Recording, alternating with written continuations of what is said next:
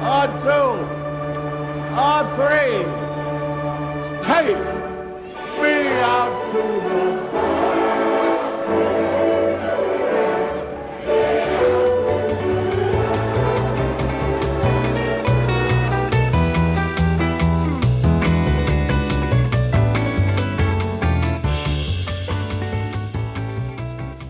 Hello，大家好，欢迎收听大联盟小品第十三集，我是 Jackie 李炳生，这是一档分享大联盟相关小品故事的单元节目，每集一个，向各位娓娓道来可能有趣、可能荒诞、可能好玩、可能引人省思的大联盟故事。最近呢，台湾新冠肺炎疫情越来越严重，那我个人觉得这就是像我们跟这个肺炎呢，在展开一场漫长的延长赛哦。大家都不知道这场延长赛会持续多久，就跟棒球比赛的延长赛一样。但是呢，我相信呢，最终我们都能够顺利的度过这个疫情哦，然后回归正常的生活。那当然，现在很多人都希望说，这个疫情能够尽快的有一个结尾。就跟如果你在看棒球比赛的延长赛的时候，我相信很多观众也都希望这个比赛呢能够尽早画下句点。尤其是在现场观赛的观众，如果你想要回家的话，你当然也会希望这个延长赛。赶快有一个结局。那也是因为这样子的关系，所以呢，我就想说，这个礼拜我们就来聊一些关于延长赛的故事哦。所以这一节大联盟小品，我们会把这个故事围绕在延长赛上，然后从延长赛所衍生出来的美国职业棒球史上最长局数最多的一场比赛。那说到延长赛呢，其实这两年大联盟有蛮多讨论的哦，因为在二零二零年的时候，大联盟因为这个新冠肺炎疫情的关系，实施了许多新规则，而其中呢就包含了关于延长赛制度的改变。那官方说法呢，他们是说为了缩减这个比赛的长度，减少球队、还有球员以及行政人员的负担还有风险，所以他们制定了这个延长赛有这个突破僵局制的规则，也就是我们熟知的规定，比赛一进入延长赛，从第十局开开始每个半局二垒垒包上就会直接出现一名幽灵跑者 （Phantom Runner），那促进这个比赛能够尽快产生分数的变化，进而使这个球赛呢能够早一点画下句点，不要使这个延长赛拖得太长。那其实这一件事情呢，不只是因为疫情的关系才会发生哦，这并不是一个巧合，是因为其实在过去大概五六年以来哦，大联盟一直在想方设法想要缩短这个平均的比赛时间啊，希望能够呃增加这个比赛的节奏啦，变紧凑这样子。但是他们做了很多的改变，其实成效一直都蛮有限的哦，因为大联盟平均的比赛时间其实一直都还是算是居高不下。那延长赛这个部分虽然不是最主要影响这个平均比赛时间的一个环节，因为延长赛老实讲，在整个例行赛里面的数量并不是特别多。但是延长赛如果呃打的太长，或者是太多的这个延长赛打到十四、十五、十六局的话，其实啊、也是也不是大联盟所乐见的、所以延长赛的突破僵局制就有在之前就被讨论到说，其实有时候这个比赛打得太长了，拖到隔天的这个时辰，然后让球员休息不足，其实也会增加一些伤病的风险。所以如果能够减少这种很长局数的延长赛的话，或许也是一个可以考虑的方向。那大联盟在二零二零年遇到这个新冠肺炎的疫情之后呢，其实他们我觉得啦，就是算是顺势的就把这一个延长赛突破僵局制的规则就推了出来。那官方说法当然是说为了考量疫情，但其实他们某种程度上也是早就希望可以试试看这个延长赛的突破僵局制在大联盟施用会怎么样。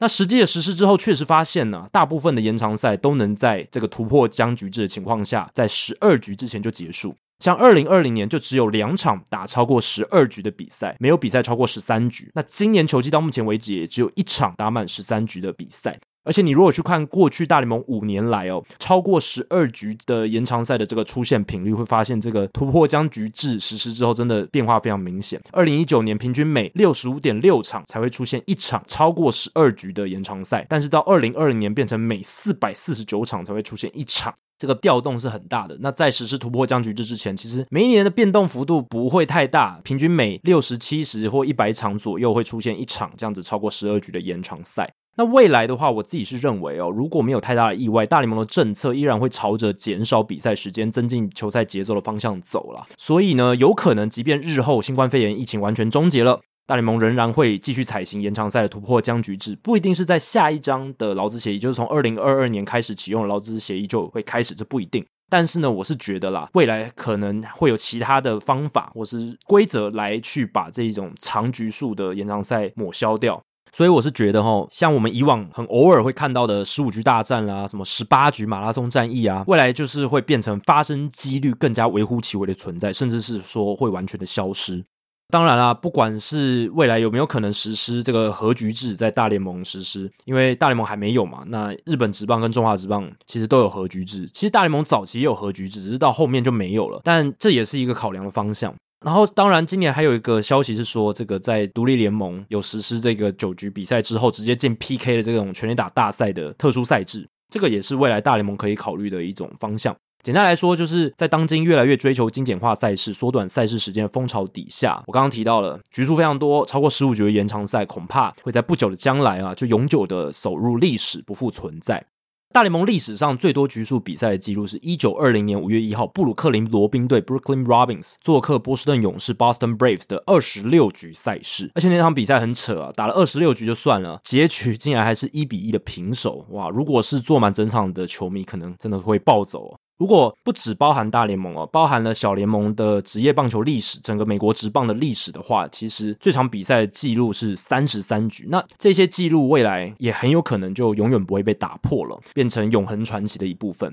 那我们本周呢，就想说趁着这个机会啊，聊到了延长赛，还有这个历史。那这些比赛未来可能不会再出现，或者是记录永远不会被打破。那我们就来聊聊这个美国职业棒球史上最长比赛的故事。刚刚有提到了这个比赛其实是三十三局，其实是很扯的哦。那大联盟其实绵延一百多年的历史，打了超过二十二万场的比赛，可以说是什么神奇疯狂啊、不可思议的事情和记录都出现过了。但这些记录呢，都是讲大联盟。一旦碰上了小联盟历史上的猎奇状况，其实我觉得啊，就相形失色了。因为小联盟他们的竞争水准比较低，或者一个层级里面的这个竞争的水准的差异很大。像三 A 有些可能是已经打过大联盟的球员，他在呃复健，或者是他到下面去调整一下状况。但是三 A 有可能有一些非常年轻的小联盟球员，所以那个水准是差很大的。那联盟又多，比赛数更多，所以小联盟棒球创造的夸张离谱记录其实是比大联盟多很多的。那刚刚提到，包含在小联盟历史在内的美国职业棒球历史当中，最长的一场比赛其实是发生在一九八一年，有两支隶属于当时三 A 层级国际联盟 International League 的球队来共同的缔造。那这两支球队是哪两支呢？一个是巴尔的摩精英队的小联盟球队 Rochester Red Wings 罗彻斯特红翼队，红色翅膀红翼队。然后另一支是波塔克红袜队 Potucket Red Sox），这是波士顿红袜队的三 A 球队。所以就是由红翼队跟红袜队这两支球队共同缔造这场比赛呢，进行了多达三十三局，而且在三个不同的日子，一共花了超过八个小时才完成这个比赛，非常非常夸张哦。那这到底是怎么发生呢？我们就从头开始说起吧。一九八一年的四月十八日，位在美国东北部罗德岛州的 McCoy Stadium 麦扣伊球场，那一天呢要举行一场例行赛。那天气非常寒冷，而且寒风凛冽啊，吹得非常大。那客队的红翼，他们做客主队的红袜队，就在这一个麦扣伊球场展开了这场名留青史的比赛。虽然说是一场即将名留青史的比赛，但其实在比赛开打前，还有比赛前半段，大家都觉得这只是一场再普通不过的小联盟例行赛。而且你从宏观一点的角度来看，这场比赛的胜负结果其实一点都不重要。但由于它最终进行的这种长度，还有过程中的故事性，却让它成为了美国职棒史上最常被点名到的一场特殊小联盟赛事之一。这场比赛其实从一开始就有一点命运多舛，然后也有一点会很特别的一个征兆。怎么说呢？因为灯柱故障的关系，这场比赛其实延迟了三十分钟才开打，而且甚至在那个过程当中一度考虑要直接演赛，那最终没有，还是开打了。不过开打的时间已经是晚间的八点二十五分，已经算很晚了。那比赛开打的时候呢，现场大概只有一千七百四十名的观众在观赛。那这一场这个非常普通的小联盟三 A 例行赛来讲，是一个很正常的观众数字。对于那些观众来说呢，这一天其实是复活节前夕的夜晚啊。那利用周末晚间的时间到小联盟球场看场棒球，也是一个很正常的休闲活动。那当天到场的人，在那个当下，其实没有人知道这场比赛日后会被载入史册，也没有人能猜得到场上出现的其中两名球员 Way Box 还有 Cal Ripken Jr. 未来两个人都会双双入选进入名人堂。所以那场比赛里面，其实是有一些非常知名的、后来成名的这种大联盟球员。那这场比赛前六局是个彻底的投手战，红衣队先发投手 Larry Jones 和红袜队的先发投手 Danny Parks 都表现亮眼，没有失分。来到七局上半，红衣队的七棒打者 Chris Borges 扫出带有一分打点的一垒安打，打回垒包上的跑者 Mark Corey，让球队先持得点，红衣一比零的领先。那这个时候呢，红袜派出了牛棚投手 Louis Aponte 救援 Parks，而 Aponte 也不负所托，那局没有再让红衣队再得分。所以呢，打完九局上半的时候呢，其实比赛呢是一比零红翼队的领先。那九局下半，客队的红翼队仍保持一比零领先，只要他们能守住这个半局就可以获胜。无奈事与愿违，红袜打者 Chico Walker 扫出直击中外野全垒打墙的二垒安打，接着红翼投手 Jones 投出爆头，让 Walker 攻占三垒的得分大门口。下一棒是四棒打者 Russ Larrabee，他敲出一记高飞牺牲打，把战局扳成平手。所以在九局下半哦，红袜队扳回一城，追成平手一比一这场比赛。那后来红袜队没能再得分，所以这场比赛就因此进入了延长加赛。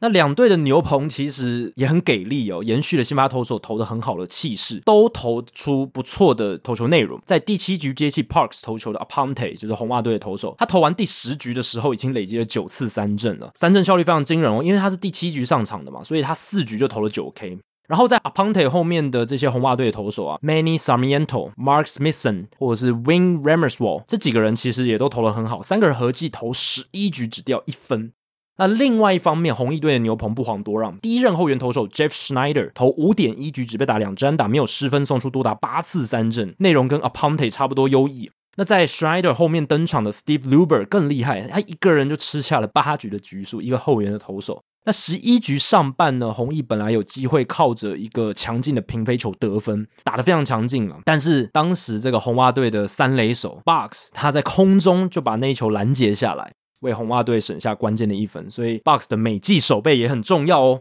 当然了，那个时候大家都不知道他在未来还甚至能成为一个在大联盟敲出超过三千支安打的选手。那比赛呢就这样进行到第五个小时的时候，红袜右外野手 Sam Bowen 他在选到零好三坏的情况下，抓到了投手不想保送而投出的速球，扛出一记中外野的深远飞球。而从球被球棒击中的清脆声响，还有喷射向天空飞去的态势。怎么看呢？这一球都像是一支毫无疑问的再见红不让。没想到呢，这球最后还是不敌当晚的低温，还有向内野吹的强劲风势，落在警戒区被红翼中外野手 Dallas Williams 接杀。其实 Bowen 打出去那一球的时候呢，红袜队的球员都以为那是一支全垒打。Box 就回忆说，那时候我们红袜球员都在欢呼击掌了，觉得那球肯定出去了。结果最后强风硬是把球吹回了场内，连中外野手 Dallas Williams 他自己都觉得那是一支全垒打，最后被他截杀。然后红翼队的捕手 Floyd Redford 就觉得哇，如果连这一球都打不出去的话，那么可能这场比赛要打到早上了。根据红袜队那场比赛的捕手 Rich Getman 的说法，那场球至少有十颗左右的飞球，在其他夜晚都应该是全垒打，但最后都因为天气还有风势被阻挡在这个全垒打墙之前。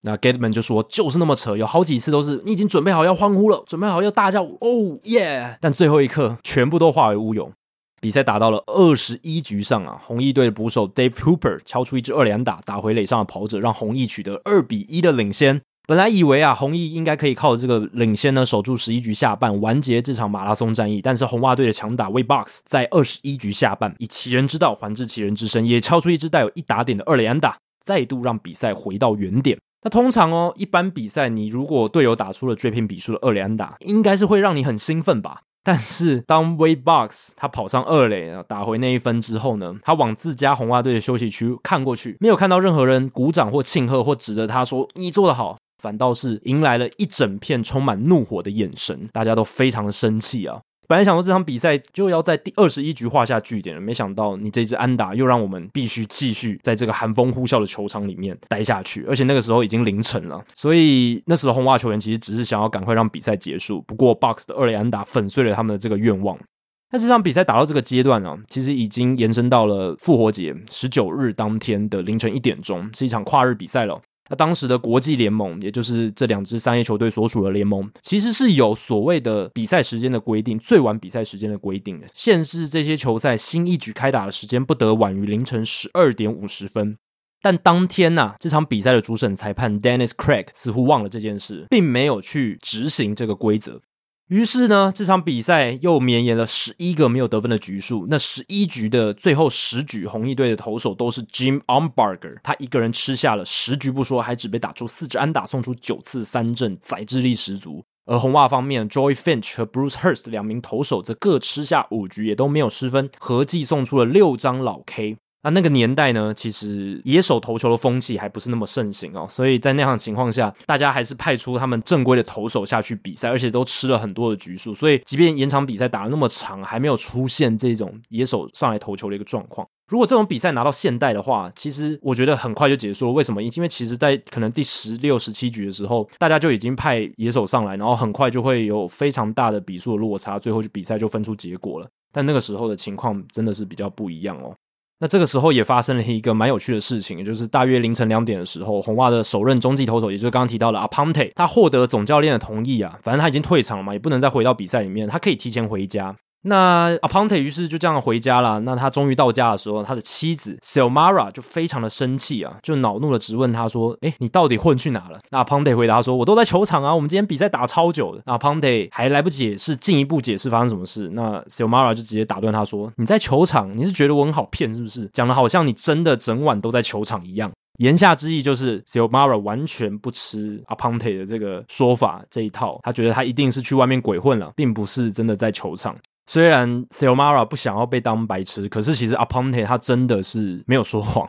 那他继续解释说，那场比赛到底有多么令人难以置信，达到隔天凌晨还没有打完。然后他也跟他老婆说：“你明天早上看报纸就知道我在说什么了。”可是他老婆完全听不进去啊。那 Aponte 没有想到的是，那场比赛还没打完嘛。那其实那个时候已经早就超过了十九日早报的截稿时间，所以隔天的报纸也不会有那场比赛的结果报道。所以就有人这个传言说啊，Aponte 那个时候有两个晚上啊，都被他怒不可遏，怀疑他在半夜跑出去鬼混的老婆罚睡客厅沙发，不准跟他一起睡，这样子还蛮有趣的。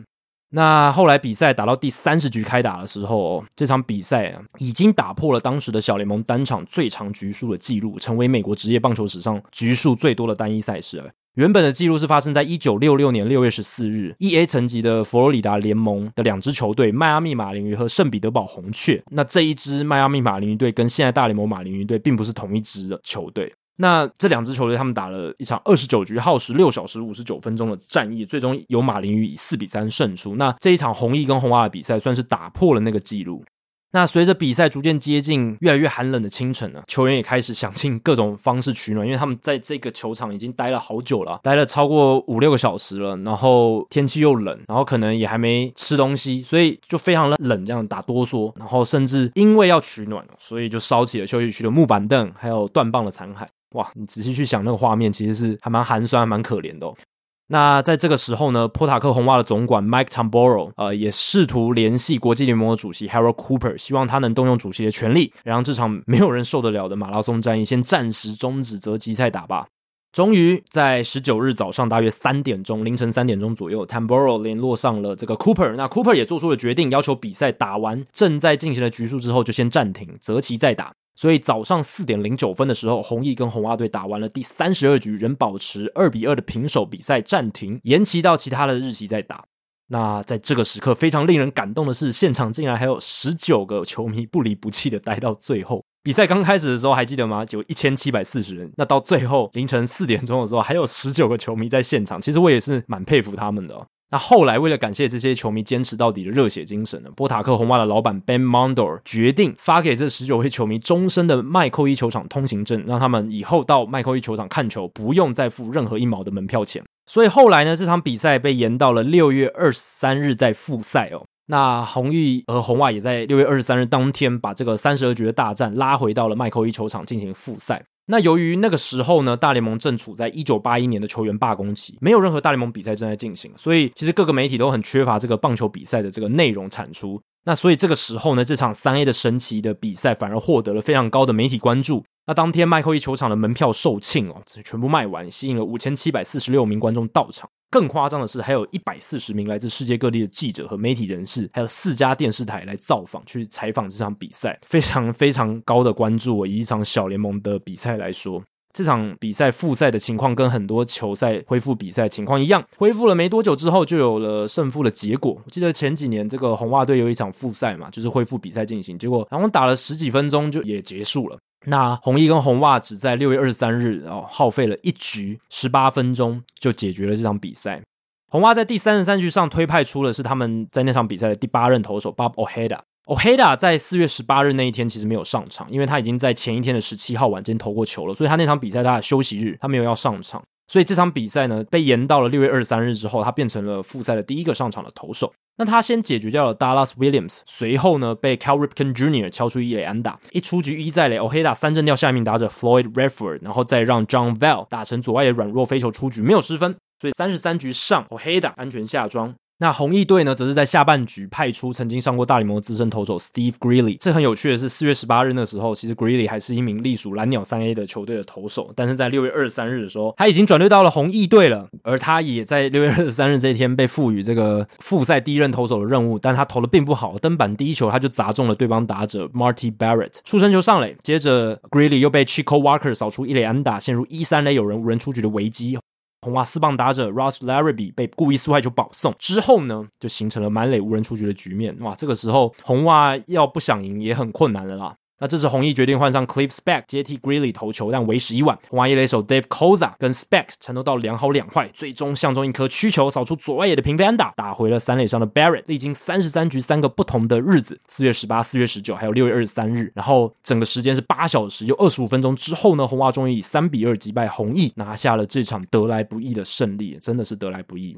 哇、这场史诗级的战役真的是打了非常非常久。那其实这场比赛里面包含了非常多未来的大联盟球员，毕竟是三 A 层级的比赛嘛。那四十一位有在那场比赛上场的球员当中，就有二十五位曾经在大联盟留下足迹，而其中的两位 Wade Boggs 还有 Kyle Ripken Jr.，就是我们前面提到的，他们这两位更是后来成为家喻户晓的名人堂球星。那比赛中呢，红衣跟红袜一共使用了多达十四名投手。其实，如果你用现在的标准来看，三十三局几乎是打了四场半的比赛。那四场半的比赛，其实两队加起来只用十四名投手，真的算蛮少。当然，这是以现代的标准，在那个时候其实是算非常多。那这十四名投手合计消耗掉了一百六十颗棒球，累积超过八百球的投球数，而打者们则是一共累积了两百一十九个打数，敲出三十九支安打，打击率是低迷的一成七八。这当然也是为什么两队最终合计只得了五分的分数。那这场神奇的比赛啊，创下了非常多的职业棒球史的记录，美国职业棒球史的记录，像是至今仍然是记录的这个三十三局的最长局数嘛，八小时二十五分钟的比赛进行时间，不含所谓的那个英语联赛暂停的时间，然后就是比赛本身的时间，八小时二十五分钟也是一个记录。然后红衣队的打者 Dallas Williams 哦，就是那个接杀 Sam Bowen 飞球的那个中外野手呢。他十三打数没安打，是史上单一比赛最多打数无安打的记录。然后呢，单场单队最多的刺杀九十九次，红袜队也是史上最多。单场整个两队加起来最多刺杀一百九十五次，单队单场最多打数一百一十四次，这是红袜队那边。那单场最多的打数两百一十九次，这也是记录。单队单场最多被三振三十四次，红衣队被三振三十四次。然后单场两队最多的三振六十次。然后单场最多的助杀 assist 八十八次，然后单一球员单场最多打数十四次，单一球员单场最多打席数十五次，还有单一球员单场最多被三振的记录七次哦，这是红袜球员 Ross Larrabee 的这个七次被三振。还有单一裁判单场最长执法时间八小时二十五分钟，Dennis Craig，哇，这些都是非常非常疯狂的记录，而且 Dennis Craig 他一共判了八百八十二球，这真的是非常非常夸张啊！我们之前主节目有聊到说，对于主审来说，判好坏球其实是个非常耗费体力、精神力的一个工作，但 Dennis Craig 那场比赛应该到最后已经精神耗弱了吧？虽然这场延长赛啊长的不像话啊，对于参与其中的球员、教练、球场人员、观众，其实我相信他们在当下一定都觉得这是个痛苦的经历。但是呢，这场比赛打完之后，却也成为棒球史上一段有趣的注脚，而且是极少数会经常被拿出来讲的这个这种小联盟比赛。因为大部分小联盟比赛根本没有人在意，所以呢，虽然这种极端的状况不是最理想的棒球赛事呈现，但是他们其实非常罕见，并不是常态。那一一年这个三十三局是史上唯一嘛？那你说十八局或十五局的比赛，其实一年也就几场而已，两三场、四五场，对不对？了不起。那在这样的情况下，他们有这样子的罕见的程度，又有独树一格的特殊性。其实我自己也是觉得啊，这一类的超长的延长赛还是具有一定的魅力的。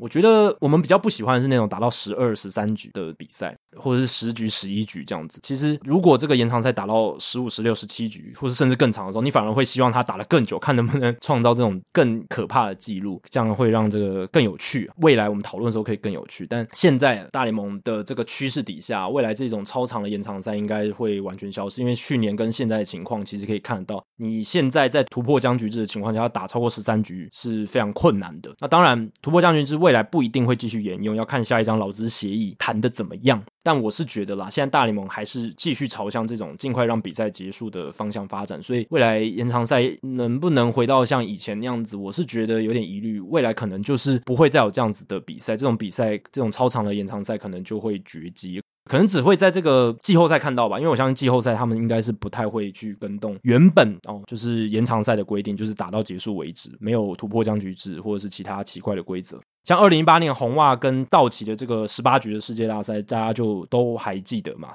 那一次世界大赛，可能大家唯一比较有印象的一场比赛就是那一场比赛了吧。然后 Nathan e v a l d i 投的很好，大家可能都还记得。所以我是觉得啦，这种超长延长赛还是有它的魅力，还是有它的呃，因为它够罕见，所以我是觉得是可以保留啦。以我的想法的话，我会希望这些这个延长赛的规定就不要改变，就让它继续这样子下去。因为其实你如果认真说要缩短比赛时间的话，呃，去砍掉这些延长赛，其实对于整体的大联盟整体的比赛时间或节奏是没有什么大的影响的。你只是把这些些很长的延长赛消去掉而已，而他们他们又不是特别多，数量上又不是特别多，所以我是觉得比较没有呃太大的意义啦。那不知道也是身为球迷的大家，觉得大联盟现在想要透过不管是突破僵局之后或者未来的其他的规定，让这些超长的延长赛消失，是一件好事还是坏事呢？大家也可以提出你们的想法。那以上就是大联盟小品第十三集的全部内容啦。如果大家喜欢大联盟小品，欢迎追踪 Hito 大联盟 Podcast 节目，并加入 Hito 大联盟在脸书的讨论区。Hito 大联盟讨论区有任何回馈想法建议都欢迎直接提供给我，也可以在脸书社团或是 Hito 大联盟 Apple Podcast 的节目页面留言。如果大家有想听的故事或主题，也希望不吝随时提出来。大联盟小品，我们下次再见，拜拜。